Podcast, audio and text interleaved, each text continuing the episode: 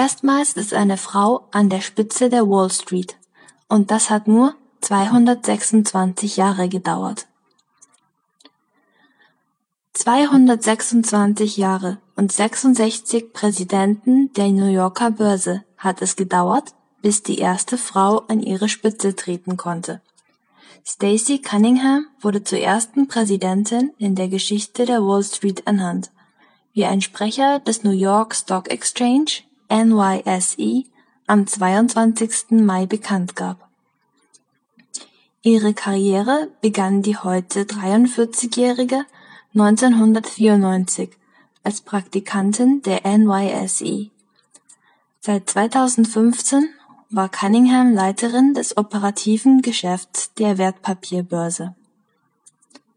Zu Beginn ihrer Zeit an der Wall Street war sie eine der wenigen Frauen unter Tausenden von Männern.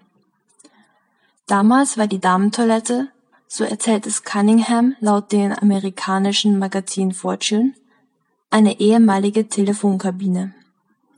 Währenddessen hatten die Männer Badezimmer mit eigenen Sofas und eigenen Angestellten.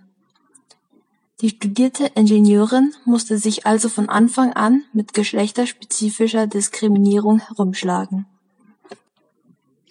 Spätestens mit ihrer Ernennung zur 67. Präsidentin ist klar: Cunningham hat sich durchgesetzt und ist damit in der ehemals männlich dominierten US-amerikanischen Börsenwelt nicht alleine.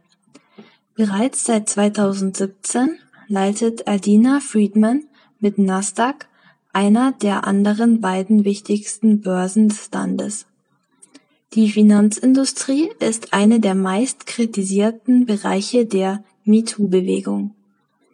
Mit immer mehr weiblichem Spitzenpersonal steigt auch die Hoffnung, dass sich dort endlich für Frauen auf allen Ebenen etwas ändert